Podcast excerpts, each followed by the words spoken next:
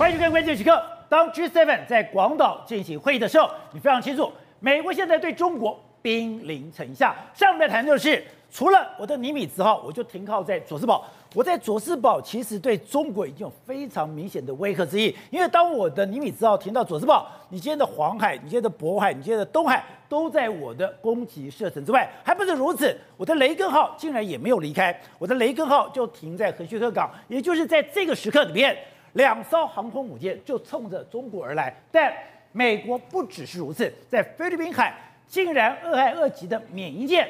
浮出水面，浮出水面也就算了，我居然从冲绳调来了超级海总码，我进行运补，代表什么？我现在的潜舰已经是来无影去无踪，我的潜舰已经是灭国神器，但是你无法捉摸。现在我不用靠港，我不用回到了港口，不用回到港口运补，我在大海之中透过超级走马，我就可以进行运补作业。这代表我可以在底下潜得更久，我可以不用接近任何的岸边，我可以对你中国进行直接的攻击。有人讲。这个动作对中国挑衅的意味极为浓厚，而且虽然缅因舰是停在菲律宾海，可是我们看这张照片，当时我们曾经讲过，现在韩国已经加入了美日阵营，现在韩国、日本、美国已经有一个准军事同盟的味道，而这个准军事同盟关键在哪里？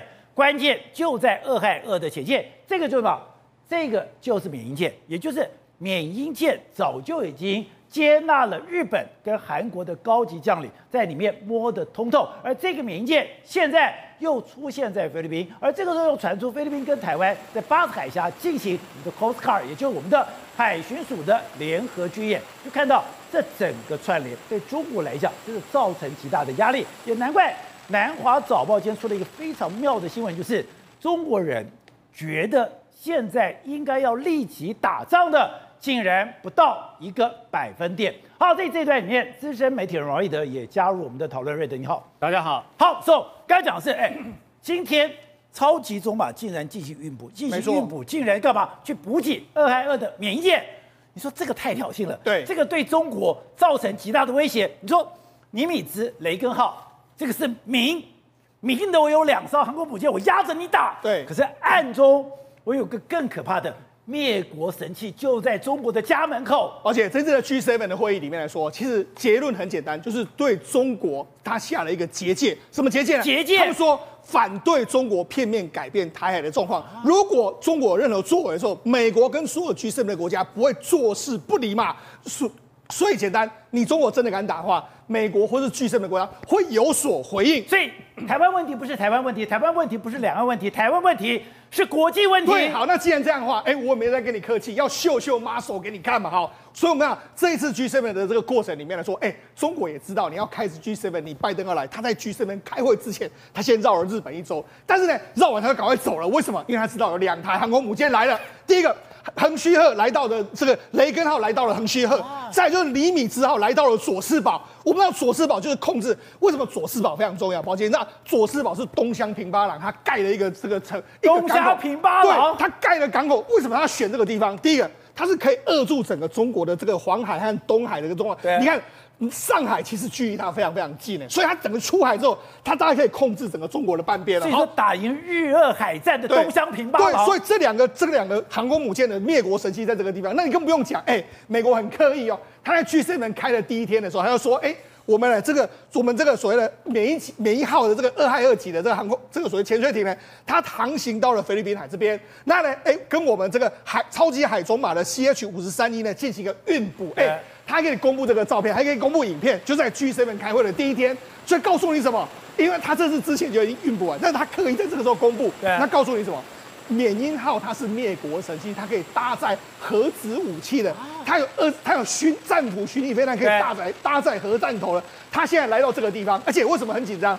好像它四月十八号的时候，我们不是说吗？美国、日本跟韩国的这个相关的海军呢，他们在这个地方校阅过缅因号之后，它现在已经来到了菲律宾海这个地方，而且它告诉你什么？我根本不需要港口，我不要停任何港口，不用停泊，我可以在空中直接运补之后，我在什么地方，你永远抓不到我的一个信息。而且，所以就讲，这样从四月十八号，刚刚讲，美国海军、日本海上自卫队跟南海海军的潜艇指挥官，对，三方面同时出现的这个潜舰，对，就是缅因号。对，没错，他们在四月十八号视察就是缅因号。缅，我们不是讲吗？他们还让这个韩国的这个将领呢去操作了这个缅因号。所以那事实上，这个代表了什么？美日还有这个韩国同盟的一个非常明显的这个指标嘛。好，那我们就讲。华盛顿宣言是说二二级的可以来到这个地方吗？可以到了。那现在镇海港，现在他离开了这个这个关岛之后，就往菲律宾海前进。哎，难道他真的就要去镇海港了吗？他要来了吗？好，所以我就讲嘛，实际上在 G7 开会那一天，美国海军就发了个文章，就说五月九号，他事实上是五月九号，他们接受一个运补的这个状况。好，那这个运补到底有什么什么特殊之处呢？如果你去看美国公布的这个照片跟相关的影片的时候，这一台这个超级海中马，它是从普天间基地起飞。飞飞琉球来的，对，从琉球来的，飞飞飞飞飞飞到这个地方来的时候，飞到这个地方跟这个缅因号两个进进行一个运补，运补的过程，美国只公布了一一系列的影片。这个影片里面说什么？这海这个所谓这个海中马呢，给了他一个黑色的箱子，黑色的箱子来说，美国说这里面装的是子弹，就是说我们装的是相关的武器跟弹药，然后还拿了另外一个箱子回去给他。美国只有公布这一段。但是其他在做什么，他其实没跟你讲。但是这告诉你，你看美国的这个指挥官讲的非常清楚啊，像这种垂直的运补可以使我们快速获得补给啊，这样使得我们持续的想伤害美国本土的这个对手保持威吓。简单的来说，我在什么地方，我随时可以补给，我根本不需要。我们知道，美国的核子动力潜艇是下去之后，它如果不整补，他是根本不会上来，他是。上来给你看，说我金马郎你家啊，你多大的矿你被他弄啊，所以这显然恫吓的意味是相当相当剧烈。因为我们知道，哎，以前你要抓这个潜舰，你要把从港口抓，为什么现在中美美国对于三亚港这么注意？因为中国的潜舰你要进出，你要从三亚港，所以三亚港其实所有的路线都被美国吸引，这边台湾摸得清清楚楚。现在缅因界告诉你，对我根本不用回港口，我在大海可以进行补给。对，为什么美国要这样做？我们知道美国最近不是说吗？中国掌握了全世界非常多港口的资料，哦、他也是想要中国想要干嘛？他也想要知道你整补的讯号嘛？你在哪里买了什么东西？哎，可搞不好你的航空母整个潜艇在这个地方。他现在跟你讲，man，我们就直接这样整补，你根本连抓我都抓不到嘛。所以你说。这个是冲着中国去掌握全世界港口而来的，当然是这样的。你看，事实上缅因号，我们就我们就讲嘛，它可以载带这个三叉戟的这个二型的这个飞弹，有二十四枚左右的这个三叉戟。它有洲际导弹。对，那这个原本就是你看，它可以搭载不同三种不同这个当量的这个核弹头嘛，所以我们就讲，实际上它就是灭国神器。我们曾经讲过，它如果真的弹道飞弹全部打开，这个二十二十四枚的飞弹全部打往这个这个金正恩的话，北韩是不会夷为平地的。所以这样一烧。一烧就可能毁灭这个所谓北韩的这个这个缅因号，它现在来到这个菲律宾海，已经我简单的来说啊，原本它在关岛，关岛是第二岛链嘛，它现在往前进，往前进进入，它现在在第二岛链跟第一岛链之间，它到底会不会往前往前进，还是它真的没多久之后就会出现在镇海港出来？哇，那我觉得对中国的震慑力道，那的确是越来越巨大的一个状况。而且刚刚讲的，现在中国哎，美国是明着暗着全面的。进行包围了。当然，我们就讲嘛，事实上这一次美国也是因为 G7 的会议里面来说，在广岛，广岛在这个地方，广岛这个地方的话，横须贺的雷根号，为什么他要在佐世保？因为广岛离佐佐世保离广岛是相当相当近，而且这一次连泽伦斯基都来了嘛，所以他们显然要做好相关的这个准备跟相关的这个工作。所以这两艘航空母舰来到这个地方，的确是为了要保护拜登，而且这是九年以来有第一次有所谓核子动力的航空母舰来到佐世保基地。未来会不会变成常态？这我我我相信中国应该非常非常注意，因为佐世宝离中国实在是太近的一个基地了。好，那刚刚讲到，所以这个全面包抄闪电航母，哎，它不但是两大航母，对，它还有闪电航母，对，因为它最强的。伯克级的攻驱逐舰也来了，我就讲嘛，实际上中国怎么会没有作为呢？中国很简单，它已经有作为了。它的它有四艘，包括说像解放军的动五五型的这个拉萨号啦，动五动五二 D 的这个驱逐舰的这个贵阳号，动五四 A 的这个护卫舰枣庄号，还有动动呃九零三 A 的这个综合补给舰太湖号，他们其实就已经四月多就出发了。你看一下，这是日本他们的这个相关的这个画面，他们从四月底就开始已经穿越过对马海峡，所以为什么你看佐世保就在这个地方，就你们穿越对马海，四月三十号，然后穿越到五月六号来来到这个地方，然后五月十一号来到这个地方，然后之后就走了。对，为什么他要赶在五月十一号？你这个居士们开会之前，我就要先绕你一圈，那你就哎，我也是有 guts 的，我这样四台，我先绕了你一圈，所以你绕过我的对马海峡。我的左四宝基地对就放了航空母舰，对你就不敢来了。当然啦、你要你要我知道你要来，我当然先绕完，我四月三号就出就绕过去了，然后五月六号绕过这个中中国海峡之后，然后往南走，哎，就走了，就离开了。虽然他也说，哎，我也绕了你一圈啊，我也是很有 guts 啊。问题是你看。美国根本就没在管你。那雷根号在这个地方，佐世保的这个空军基地里面来说，有尼米兹号，现在还有这个美亚美利坚号，还有马金岛号。美国在光是在西太平洋就有四艘航空母舰在这个地方。你不知道你是要怎么样？那你更不用讲，我们刚才讲到了。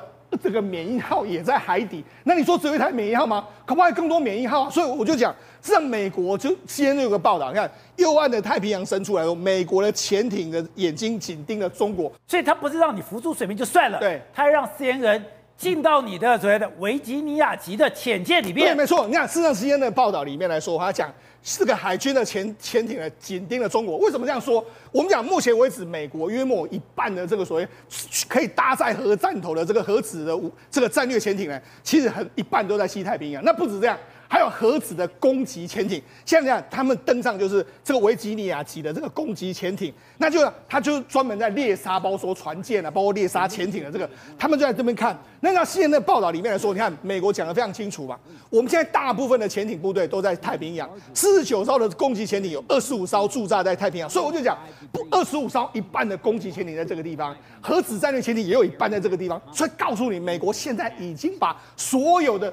核子武器、潜艇武器全部都放在西太平洋，这就是 CNN 派的画面，对它的内部。对，没错。你看，他还去看了他的这个弹药库嘛？他弹药库里面来说话，有非常多的鱼雷、战斧飞弹都。对，所以说大市场这拍出来干什么？而且这拍出来干什么？这拍出来其实要拍给日中国看的，说，哎，我们现在有一大堆这个核子攻这个核子攻击潜艇在这个地方啊，你不要太过畅秋啊，我们随时都可能浮出水面，看着你中国海军的这个任何动态。董事长，你说这次看到 G7，不要看 G7 在说什么，你要看到美国在做什么。你不但是两艘航空母舰直接压在美国中国的门口，更夸张的是，这个二害二的潜舰让你浮出水面，然后透过超级海虫马来运补。你说这个是非常强的恶意，这是非常强的攻击性动作。我觉得这个潜舰浮出水面的这个动作啊，在这个海中运补这个这个这个 operation，这个它这个战术行动啊。是非常这个威吓性非常特殊的一个行动。首先，第一个这个高难度操作，高难度，但是在海里面 海还有海浪啊，对，它怎么样子能够垂直，能够能它能够垂直起降？哎，他说你要光要找到都不容易了，它那个它那个定位就很困难了，它运补了非常高难度的东西了。然后那个海水是有很大的那个海浪是不断在浮动中间的啊。然后第二个呢，这个你要知道。核子潜舰，它在全世界在巡弋的过程当中，基本上它除了回港以外，它很少有浮出水面的可能性。它基本上立中的任务嘛，它浮出水面干什么？因为核子潜舰它可以永远不要在，它永远不不需要不需要在水上有任务的嘛。对，啊，所以说它这个浮出来的原因是干什么呢？讲简单一点，就是说，你你你知道我来了吗？就所以，他有把握老共，或是说俄俄罗斯，或是说敌军所有的侦查能力，没有办法侦查到我这个核子潜艇潜舰已经在这个位置。对，我在我才故意秀出来给你看，我已经到达，因为这个位置一定有意义的，我们不知道什么意义。对，它某一个意义里面，军事上一定有它的特殊的意义，可能是它的攻击点。不知道可能是拦截点，不知道是干什么，但是他不是莫名其妙，对，从海上找个地方碰就给你看一下。就是他们有个海军将领讲，如果我的核子动力潜舰到你家的门口，你不是毫不知情，就是一筹莫展。这两个都会存在，因为很简单，绝对是毫不知情嘛。他如果知情，他怎么敢让你？他知情的他就走掉了嘛，对不对？他是让你知道说你没有能力能够征收到我的位置。对。然后第二个，我这个位置一定是特殊有意义的位置。或者某一个特殊条件，在我的军事作为上，让你有致命的威胁，否则我做这个干嘛呢？对不对？所以他一定有一个特殊，所以他当他做出这种动作来的时候，是，所以让中国本身，你要看到中国的潜舰，中国潜舰也在发展核子潜舰，但是它的核子潜舰基本上，因为它的这个灭，它的这个它的这个声音声音的控制能力很低的。到目前为止，我们从表面上看起来哈，美军应该随时可以掌握中共的每一艘核子潜舰在海，在它每一个，在它所有的每一个全世界的每一个位置的行动。他们形容说，中国的潜舰在海底下就像敲锣打鼓一样。所以声音声音是一个问题嘛？因为所以说我现在讲的意思是说，那他这个动作的目的当然是非常严重的警告嘛。那非为什么在这个时间做这种严重的警告？在 G7 的时候，他想给他想给他想要带来给中国什么样的讯号？对。那那这个时候来讲的话，一定是 G7 这中间有他其他的一些的合作的意图，然后这个合作意图是让中国所不爽的东西嘛？那我根本我我基本上认为就是说，这个世界的大国关注亚洲的关注度，现在比以前要提高很多很多。然后其中他们谈到一个，这次有谈到的，就是台海的和平安全问题。对，那这个问题已经变成一个国际的一个重大主要议题了，而不是你中国所讲的台湾是中国的一部分。对，台湾是中国的内政问题，这个已经被全面推翻掉。台湾不是中国的内政问题。那他有什么？他不不能光靠光靠几个人开会，嘴巴打个嘴炮讲啊？对。那我告诉你，给你，我告诉你一下，如果你不接受我这个说法的话，就是这个样子。这个玩意就来了。我的潜舰上面的核子武器，或是我的一些传统性的传统性的攻击力量，你就可以看得到，我就有能力打到什么程度。他已经非常清楚的这个的 deterrence，它是一个非常清楚的一个威威慑力量。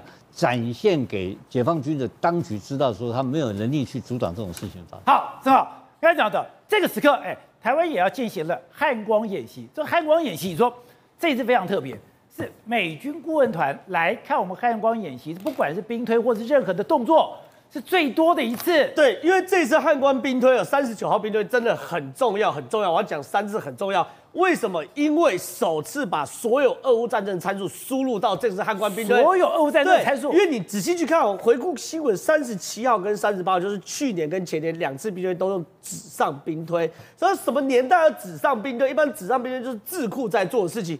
那个时候国军就有解释了，因为俄乌战争带来太多新的战争形态，无人机标枪、刺针啊，无人载具，各式各样的，还有那种战场 Uber 啊、Starlink 这些数据我们都没有嘛。所以这一次汉光兵推三十九号有了这些数据之后，开始以这样来做蓝图，我们来做所谓的汉光兵推啊。哎，他讲说。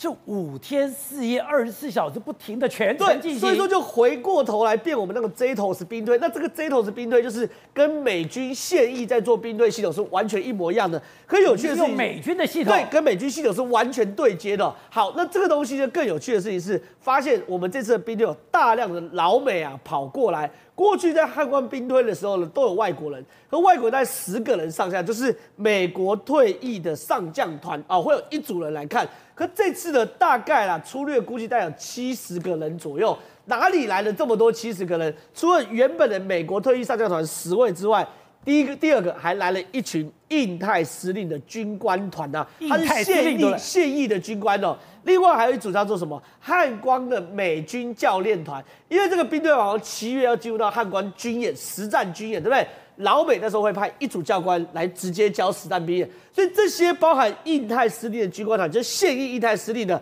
还有未来的美军教官团哦，看了这个兵推，他们哦听说了汉光兵队的话，我跟国军开了一个检讨会，好好的讨论一下未来要如何去加强，他们要干嘛？要你作战计划，在七月来好好操演一下。那这个东西呢，在整个汉光兵推，我先跟大家讲，在这次电脑兵推，假定它会发生什么事情。第一个，在夺岛的时候呢，是南北两端中国一起夺岛，它不是直接就是硬着头皮就选个地方，就南北夹击啊，南北两端。之前的 CSIS 说我二十四次、二十七次攻击，二十四次从南部开始，这次不是，是南北夹击。对，我们今天把参数调得非常非常困难哦。那在南北夹击的时候，我们第一时间雄二、雄三各式反舰飞弹会有出炉哦，包含这个各式鱼叉。到最后呢，我们在近海的时候会进行布雷。可是结论跟 CSIS 一模一样，我们的反舰飞弹不够，我们的布雷舰不够，我们的这个火山布雷车也没有，所以在两南跟北同时都会被中国做进行到两栖登陆成功的状况。上来了，对，所以呢，美军呢在这个时候更加注意，就是我们的后备战力以及我们陆战打巷战能力做到什么程度啊？所以在这次汉光兵推里面啊，其实坦白讲，很多很有意思的事情呢，现在只公布了一点点。在七月的实的实兵演练的时候呢，美军教官团就会针对刚刚那些兵队所有种种，要求阿兵哥实地操演一下。美军把他那一套完全弄到台湾。另外就是这个时候我们才呈现一个，原来在大直有一个联合作战演训中心，这个联合作战演训里面有超级电脑，有大量的伺服器，可以连接个人电脑，而且看起来我们是跟。美国直接连线的，是我跟你讲，这就是所谓的 JATOS 系统。这个 JATOS 系统就跟美军是一模一样的系统，我们是直接把移植过来的。它里面呢是有一台超级电脑，内建三十六台伺服器，连接四百部个个人电脑。这四百部个人电脑是干嘛用的呢？就是它不模拟个四百个作战单位的各个参谋。在个人电脑里面输入我的参数，在此时我要做什么事，我要干嘛干嘛，然后所有的四百个等于作战单位会连接到这台超级电脑里面。那这台超级电脑其实就是所谓 JATOS 的这个所谓的运算核心，它会把所有参数灌进去之后呢，来跑出一个模拟的结果。那跟美国去做连线的原因是什么？它其实就是要让老美第一时间知道我们的状况，对不对？而且呢，它里面有二十三个兵棋软体，是什么意思？要隔开啊。我不可以陆军海就混在一起吧？我我我不能互相知道我们要干嘛吧？我总不能说在旁边，然后然后然后跟以前打 CS 一样，哎、右边右边右边要隔开吧？然后呢，这个东西呢就变成是说，包含外部的电子讯号全部保密吧。所以，海军兵队我们现在能够看到东西很少，可是里面其实确实代表台湾跟现代化作战的对接的开始，这个很重要。而且现在还有一个传讯息是。我们台湾居然跟菲律宾在巴士海峡共同演训。对，好，刚刚讲的是这种纸上啊电脑兵推，可更有趣的事情是我们啊很多状况过去看不到，现在都开始。第一个啊，台菲两国海巡舰巴士海峡秘密已联训啊，这个讯息呢现在传出来了。而很有趣的事情是，大家都知道台湾跟菲律宾都是这个巴士海峡，是中国解放军要出第一岛链重要航道之一，北边宫古，南边巴士。可是到底台湾跟菲律宾打起仗来要怎么守？谁来守？要怎么配合？哎、欸，既然开始实兵演训呢？你看台菲两国海巡舰八彩霞秘密联训，那我们的理由叫什么？护船啊，护渔，这东西呢都 OK。很有趣的事情是哦，美菲之前不是肩并肩军演吗？肩并肩军演现在做出来的最新的讯息是什么？他们在肩并肩军演过程有什么？大量的受伤的操演。换句话说，这个肩并肩军演啊，不是单纯的打仗。他们是模拟到真正打仗后，你看有人受重伤的时候要怎么后送，要怎么急救，要怎么护送，这是一整套的军演嘛。所以连美菲也在为整个台海之间的的的的的战争哦来去做准可能发生的冲突来去做准备哦。走，最近有一个传单，你说这个的太诡异了。对，三千亿元整，什么三千亿元？他说这个是人民币。对，没错。如果是人民币的话，那就是一兆多嘞。对，这么多的订单。放到了这个香港，对，你说这个代表不郭不论，现在讲有人怀疑它真的或是假的，对，没错。但有一个趋势是真的，中国的钱拼命的跑出来是真的。而且如果这是真的话，真的大开眼界。这在近期中国网络上传的一个文章，这个一个一个照片，这上面是这样子，你可以看，它是一个定存单。定存单的话，定存单三千亿元，那就是人民币。好，那那他存的人民币在这个地方，他叫做曾伟倩所有的这个连账号都有，然后记在、哦、存在这个中国农民银行的这个香港分行，连账号都有。对，然后另外还有张这个香港的这个分行的这个单就在这个地方，然后存起是一年的这个状况，就大家完全吓傻了。三千亿人民币来说，我们简单的乘以五是一点五兆台币，它就这样一张纸。那讲还是除了这张纸之外，还有另外一张纸。这张纸是什么呢？你看我本人曾伟倩，他的带他的身份证照存在什么地方？这就是所谓的银行给你的这个证明，说证明说我这个是合法所有，是干净的，没有犯罪记录这样一个状况，然后授给国家管理的相关的这个给他查。所以呢，大家想哇，这个看起来好像真的有曾伟倩这个人，呃，曾伟倩这个人，对，而且连他中华民国中华人民共和国的居民身份证，对。前后都有，对，你一定想说，那曾伟倩到底是谁？大家就去查，原来很简单，因为曾伟倩呢，她是王军的老婆。王军，王军是谁呢？王军就是之前保利集团的创办人之一，他已经过世了。那他爸叫王振，王震就是杀，让很多新疆人闻之色变，很多新疆小孩子晚上就会听到他的名字会哭的王振。所以说，如果在新疆在好几年前讲，小孩子晚上哭的时候说王胡子来了，他就不敢哭了。王胡子就是王震，那王震来说，他的儿子的王军，王军的保利集团的这个相关的创办人，那你要大家于是就炸锅，为什么？哎，三千亿真的很多啊！那目前为止来说啊，这个中国的首富钟闪闪，他也在五五千亿嘛。那这个包括说像这个马云来说，他也三千一百五十亿。可是马云最有钱的时候，对，也不过才三千亿。可是他是股票，他不是现金。他如果真的拿现金，他拿拿不出那么多现金。虽然他拿出三千亿，这完全。颠覆了大家，完全眼睛都完完全为之一亮。好，那这样到底这个他们王军家族真的有可能那么那么有钱吗？宝姐，很多人很多中国网友来说，哎、欸，还搞不好还真的那么有钱啊？为什么？因为王军家族的保利集团最早期的时候，他还做什么？做军火买卖。对，他军火买卖。对，然后后来又做了什么？中国大陆很多，包括说像这个奢侈品的买卖、拍卖市场，所以他有很多古董都在他身上啊。所以你说他会不会真的那么有钱？那后来呢？被要讲。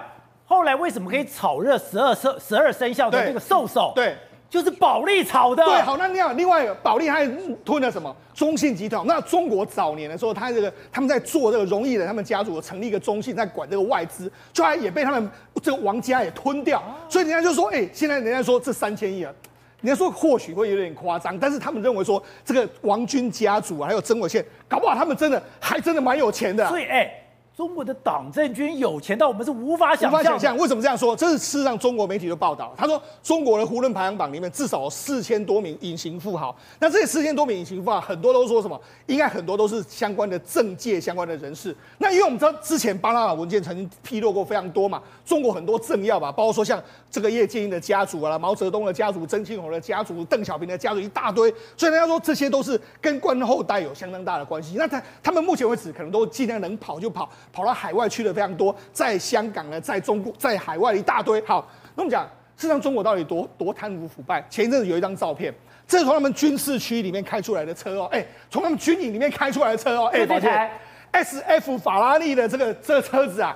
这个车子基本上，因为它是这个定制车款，对，它最起码都是要两千六百二十五万起跳。哎，你说后面这个军营，对，你觉得堂而皇之从军营开出一个法拉利，对，而且它后面还有贯彻习近平的强军思想，就你就开那个法拉利出来，大家想说，哎，上面贯彻习近平强军思想，抱歉，两千多亿，哎，什么人能够开到这种车？这种一定是非富即贵，而且是相当，而且你还可以出入军营嘛。所以大家看到这个照片完全傻，就是这到底是解放军到底在干什么？好，那除了这个之外。实际上，在这一次的这个今年的两会召开的时候，有一位代表提案说什么？我们要取消所谓高干的这个病房。哦，就没想到网络上大家都点赞了。什么是高干病房？因为高干病房就是这样子。我们讲，事实上中国有非花非常多了在维持高干的这个生命。我们现在看到了，这是病房。对，这些都是 VIP 的房子。这是高干病房。对，这都是 VIP 的这个病房。VIP，哎，甚至你看，这是吉林大学的这个病房，里面他说号称八八星级，它耗资了四点八亿人民币。那里面呢？里面都是国际的这个这个状况，而且它里面还做了一个假山水在这个地方。那你看它的房间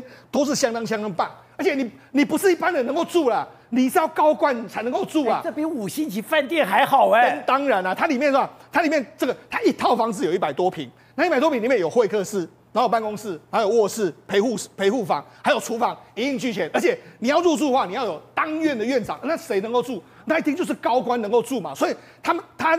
当初就是他呢，这个有一个人，有一个人大就说取消，就没想到网络上大家都说赞成，网络上一面倒。那为什么一面倒？你看中国的卫生部的这个部原原的副部长就说什么，政府投入的这个医疗费费用百分之八十是为了八百五十万党政干部为主的群体服务的，所以就说哎，钱都花在高干身上，所以他们当然认为好。而且呢，自然中国看病还真的是这样。我们我们都说哎，在台湾就说好像有绿营的党政不错，对，我跟你讲，在中国更好。你看中国是这样。中国的这个健保卡有非常多种颜色，有蓝色的啦，有红色的啦，然后还有这个绿色的。但是你要拿什么？你要拿金色的。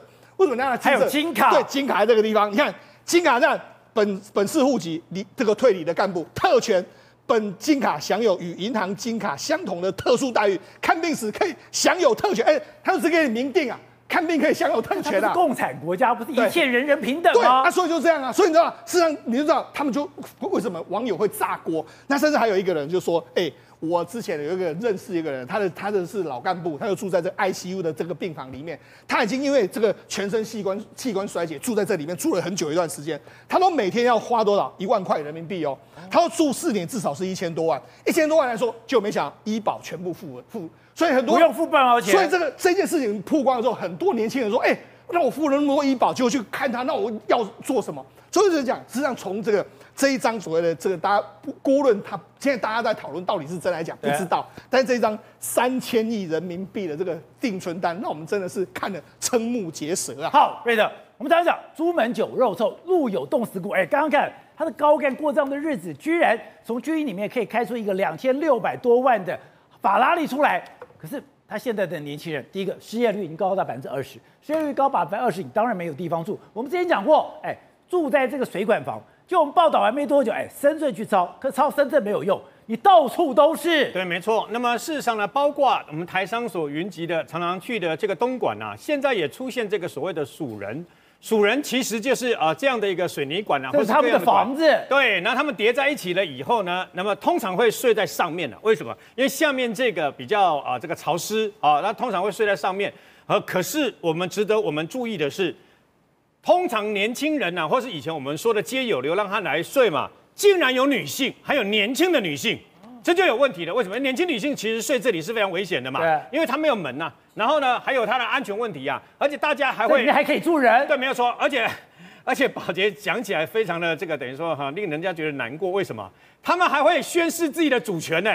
这个第三根、第二根、第一根是我的，然后他们会弄个纸条写一个说这个是我的，这个所谓他们就是所谓的鼠人呐、啊。其实说起来，为什么要住在这个地方？如果有豪宅住，那我为什么要住在这个地方呢？因为很简单，因为东莞现在呢求职不易，失业率很高，尤其是年轻人，你知道吗？年轻人失业率很高的情况之下呢，那我租不起，我怎么办？那我看到有这样的，有有人跟他们讲说，哎，那你来这边住啊，你那边住都不用水电费，那唯一的缺点就是蚊子，你知道吗？你必须啊，这个等于说有蚊子的这个等于说那个叮咬啊，然后他们就会给人家啊把，他们不是还是要去找工作吗？对，白天去找工作，然后呢可以跑到这个包括公共厕所哪里啊去插电干什么啊？帮手机充电一下。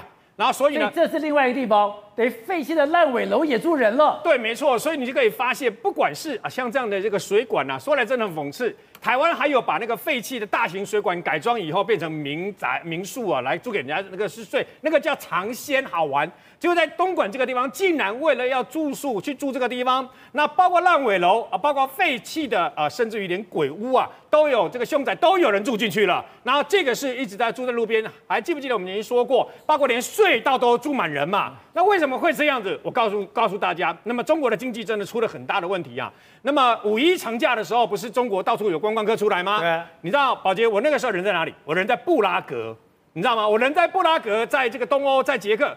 我发现很少中国观光客，我非常的讶异，为什么？中国观光变少了？对，因为其实他们还是有出来。你看，单单那几天五一长假，香港奔跑进去，大概涌进去有六十几万呢。